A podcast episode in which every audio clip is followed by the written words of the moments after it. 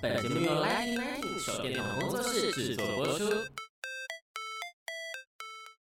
为打警示作用，本节目内含部分虐猫描述，希望大家能帮忙注意相关情节，如有不适，敬请见谅。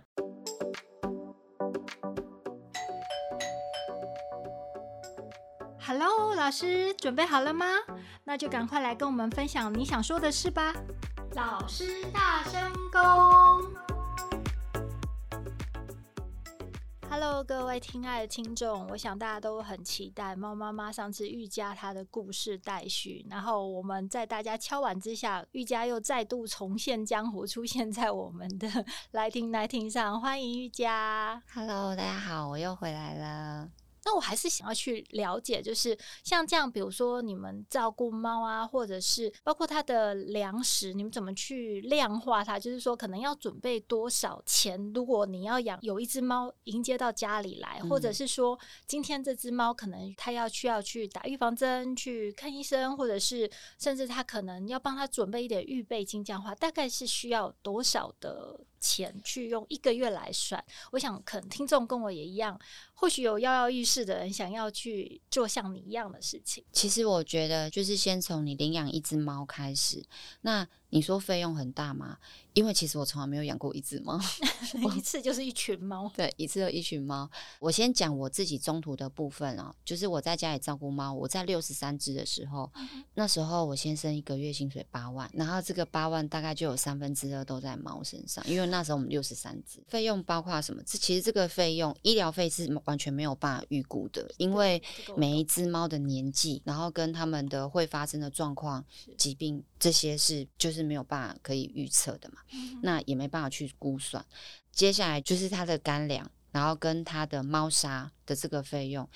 嗯，现在三十几只的状况，一个月大概是两万五左右，就只有干粮跟猫砂。那我们其他的备品、营养品都还没有算进去。嗯。那如果说单从一只猫开始养起的话，嗯，其实一只猫，呃，动物园就是预防针是每年一定要打，一剂大概就是一千起跳。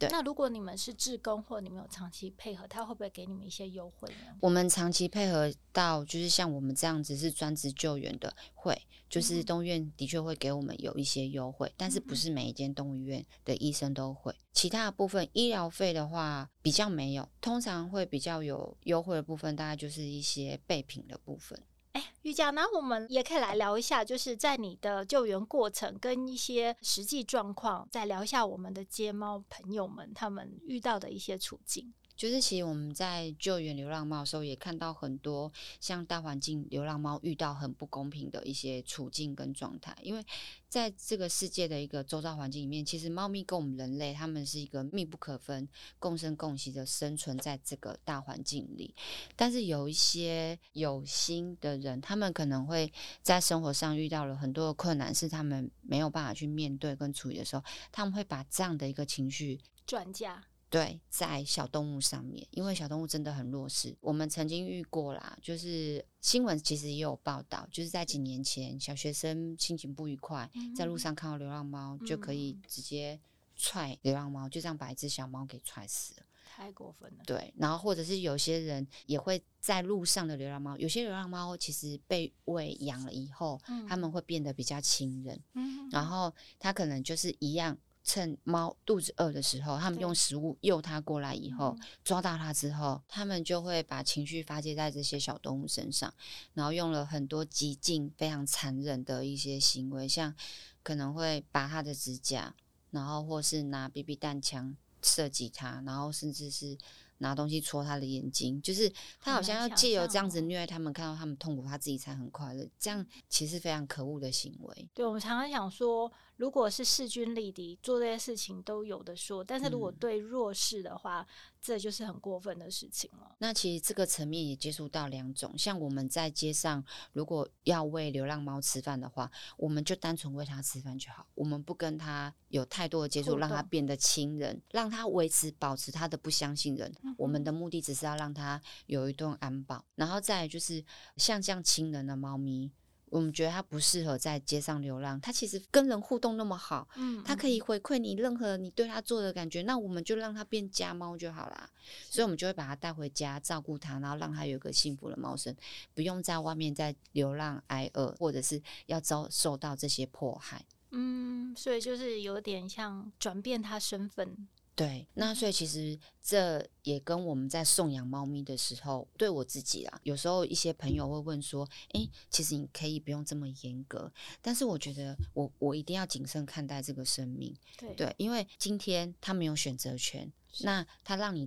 照顾了之后，他未来要去哪一个家，过什么样的生活的决定权是在你的手上。嗯、所以你在审核认养人的时候，你一定要谨慎。嗯，然后后续的追踪也一定很重要。那其实。在这一块又是另一个问题，就是像我们在送养的时候，很多人啊，其实很多虐猫的人，他们也会来认养猫咪。有我在社团上面有人把他们揪举出来，然后把他的脸脸书的那个照片贴出来，他连续这样子拐骗了很多只猫，然后真的就是接下来就是虐猫的行为。对，我们也遇过，就是对猫咪极其的残忍，然后我们追踪不到，后来就是。呃，有上新闻啊，把它活活的饿死，或者是淹死它，或等等的很多行为，嗯、所以我们在送养的时候就会更谨慎。那像我们在路上啊，其实我有时候就带着我们家小女儿，她看她忽然有猫咪，然后猫咪又是那么亲人哦，她就很想要去 Seven 买一罐罐头来养它。这样喂养的这一段有没有什么我们要注意啊？还是说你实际上在街上或者是去喂养它们的时候产生什么困难？还是我们要注意的事项？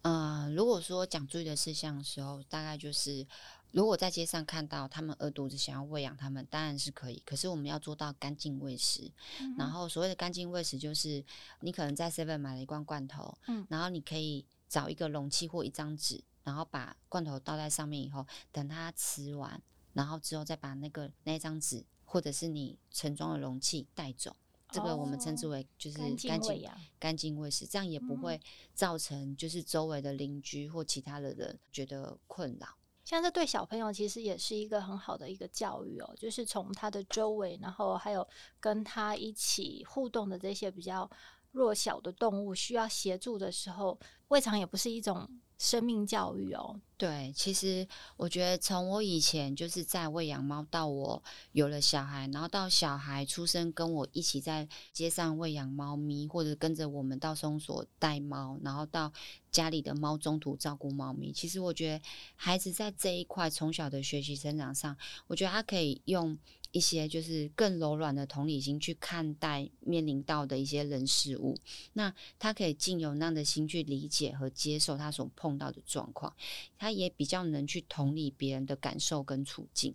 他不会就是只看到眼前的自己的需求，然后他也会去想他能去付出什么，做些什么，改善这个状况，让这个状态更美好。同时，我觉得小孩在这个时候，他其实也在学习的如何。爱跟付出，在这个一体两面的关系里，他其实也是很努力的去学跟享受着。嗯，就是被拒绝，也要想办法去跟他再可以修修复这个关系。我觉得这是猫咪教我最多，就是我对你很好，你怎么还是一个臭脸？后来我才发现，好像猫咪的面部神经是比较少的，所以它常常呈现面瘫状态。就是它其实很爱你，但是它就表现一个不在乎或者是没有表情的表情。那这时候小朋友他可能就要学习说，我是不是哪里没有做好了？我如果再怎么样，是我是不是哪里是去弄伤了他，还是怎样的？我觉得这个从挫折中，他也可以去学习哦。我我记得玉佳上次有跟我谈过一个，就是跟我分分享一个很好玩的事情，还是你特别带了几只特别亲人的猫咪到学校去，就是为了要去跟小朋友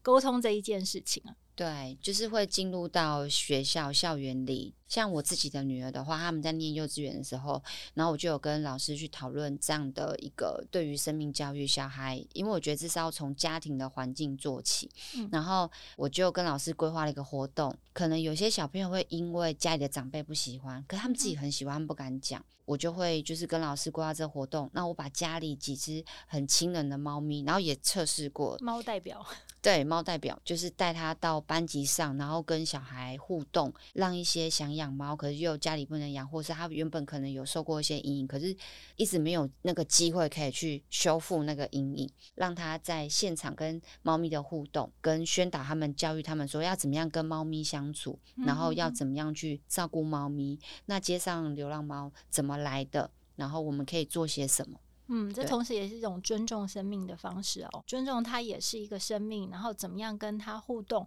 同时还可以一扫自己的阴霾。因为我常碰到很大的人哦，他看到狗或看到猫跑得跟十里远一样，他说我就是怕猫，我就是怕狗。我说你什么时候？有时候还帮他追忆这样子，有时候他可能就是当下猫可能转身，然后那个他的动作太快，会让猫想要往后闪或者这样，因此他觉得很害怕，或真的。比如说，有一些狗或者怎样因为太惊吓去咬到它，那它这一生可能就是就像不会游泳。我怕猫。我怕狗，我怕火，我怕蟑螂，这些就出现了。那其实这些动物跟他们之间的关系其实都是中性的。那看如果有这个机会修复，其实未尝也不是一个很好的方式哦。嗯、然后玉佳提供了一个这样子给他们的一个机会，我觉得对小朋友是一件很好很好的一个教育哦。那像你带回去的猫咪啊，那会不会像你讲说曾经最多有六十几只？嗯、那你们怎么去命名它？那又怎么会记得它们的名字呢？挺有趣的哦。会会记得，因为其实早期会先依照猫咪身上可能有的特征，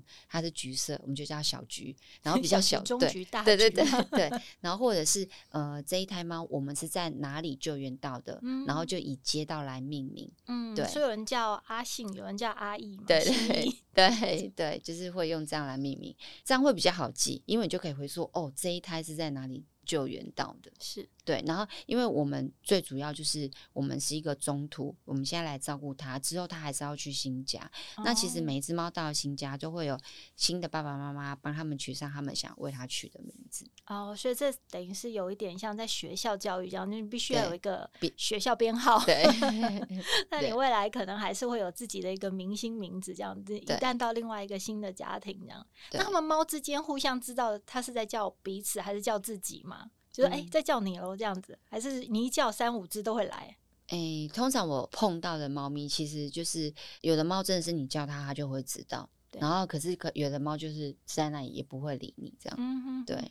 玉佳，那我们也很好奇哦，就是你这二十几年的。救援猫的过程，那你是就未来想加入你行列的人，他有没有一个准备的空间上面啊，或者是说跟猫咪之间给他们猫空间是要怎么样呢？嗯，是需要的。就是呃，像我自己的话，我当初从七只猫到十一只猫的时候，这个时候我就是在外面租房子的时候是租一房一厅嘛。嗯、那我那时候就是七到十一只猫，我们就全部都共同生活，所以我们家是门一打开，你放眼。望过去就是全部都是猫，坐着、蹲着，你眼前全部都是。嗯，嗯，那后来因为到了十十一只到二十八只这中间，我已经怀孕了。那我准备要迎接我的大女儿出生嘛。嗯、那那时候我们就搬家，一样就是一间大房间跟一间小房间。可是我们就是把最大的房间全部都给猫咪。那我们自己就是在那一间小房间里面，然后放了一张双人床，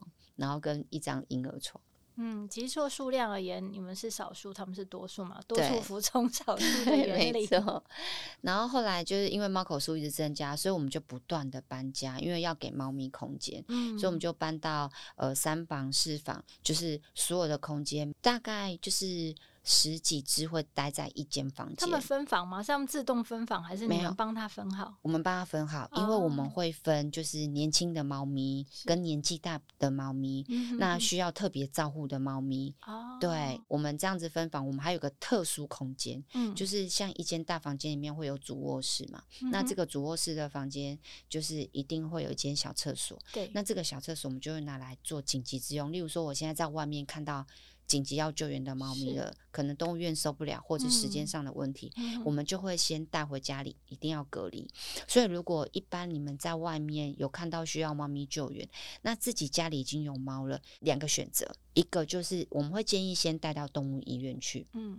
然后先让动物院做初步的一个健康的检查，嗯、然后治疗，大概要先在医院隔离个三天，我觉得这样子比较保险。确认它没有任何的状况的时候，你再带回家。嗯、对，如果你打算要帮它找一个家的话，那带回家的时候，千万不要在第一时间跟家里的猫咪有接触，嗯、你一定要把它隔离在一个不同的空间。嗯、所以我刚才提到的这间厕所，就是我们紧急的时候的备用，嗯、就是会让外面救回来的猫，然后先在这间空间里面，因为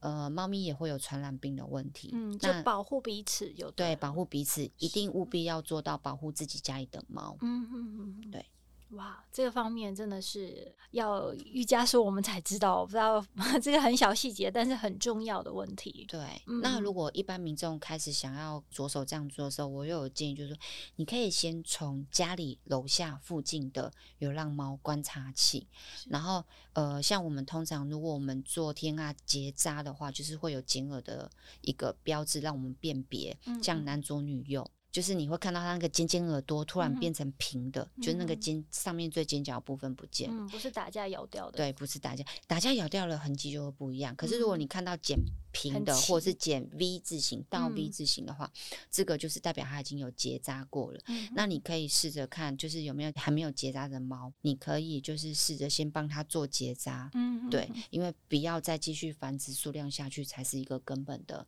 可以保护它们的方式。嗯，其实这个是你们一。一直想要持续做下去的部分。对，那像你这个部分的话，有没有一些呃，像社会上或者是什么机构有协助你们的呢？有，那其实我一直很感谢，就是台北市请支持流浪猫天啊协会的执行长，对于我们一路来在救援这些流浪街猫上的一个帮助，他对我们的协助非常的大。那如果说大家想了解这方面的资讯的话，我们也会在我们的粉钻上面有一个。呃，连接你们也可以去了解更多的部分。那最后呢，大家也会有个问题说，那如果想要去先从领养一只猫，让它有一个新的家庭，有一个新的生命的话，那这个领养的方式是什么样子？你可以大概可以跟我们解释一下。嗯我会建议可以先从就是您所在地区或者是周边收容所先进去里面看收容所的猫咪，先从收容所猫咪领养起。就是其实收容所环境对于猫咪来说，它们是一个传染疾病